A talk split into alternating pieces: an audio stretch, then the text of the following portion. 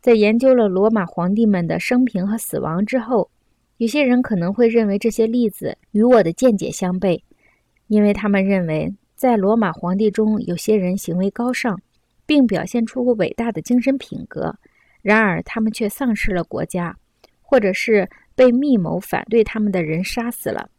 为了回答这些反诘，我想对某些皇帝的品格进行回顾。借以证明他们毁灭的原因和我指出的那些原因并没有出入。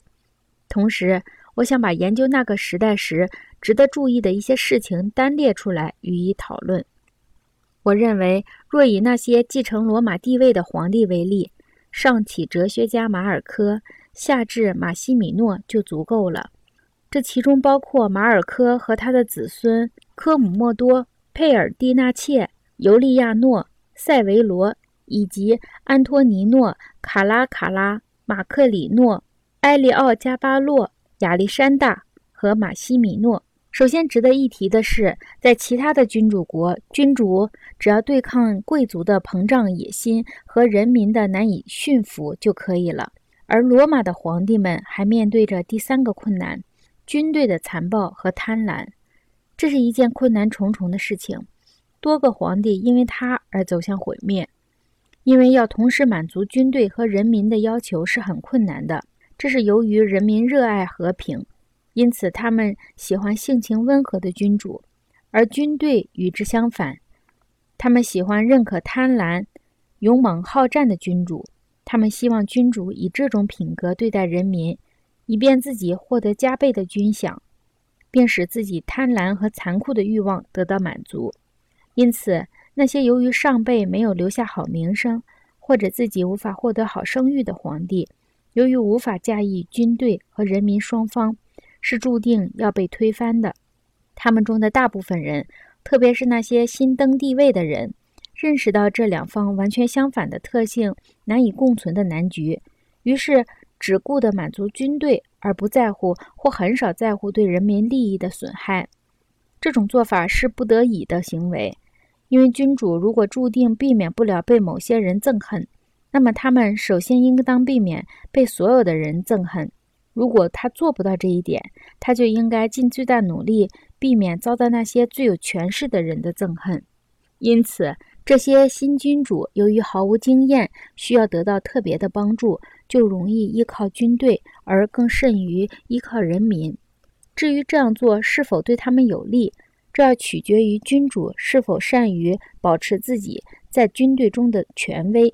由于上述原因，马尔科、佩尔迪纳切和亚历山大这些君主虽然为人温和谦逊、热爱正义、反对残酷、善良仁慈，但是大多落了个悲惨的下场。唯独马尔科除外。马尔科的生前死后都很荣耀，因为他是依靠世袭权力取得地位的。既没有依靠军队的力量，也没有依靠人民的力量，而且后来他具有的许多美德使他受到人民的尊重。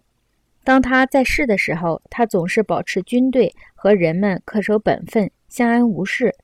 他既没有遭到人憎恨，也没有被人轻视。但是佩尔蒂纳切被选为皇帝，却是有违军队意愿的。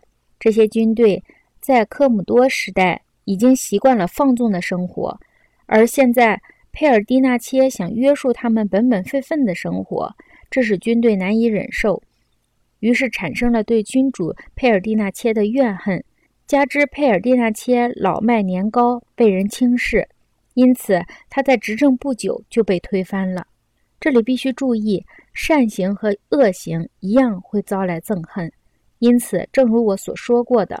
君主如果想维持自己的统治，往往要被迫做一些不好的事情。当你认为你需要支持你的群体，不论他是人民、军队还是贵族，在腐败堕落的时候继续支持你，你为赢得他们，必须投其所好以满足他们。这个时候，善行善行将会给你招来祸患。现在来看看亚历山大吧。亚历山大为人善良。以至于在人们对他赞扬的时候，有这么一件事儿：在他执政十四年里，从来没有哪个人未经审判就被处死。然而，他却被认为是一个软弱怯懦、而且听任自己母亲支配的人，因此他被人所轻视。最后，军队密谋反对，并且将他杀死了。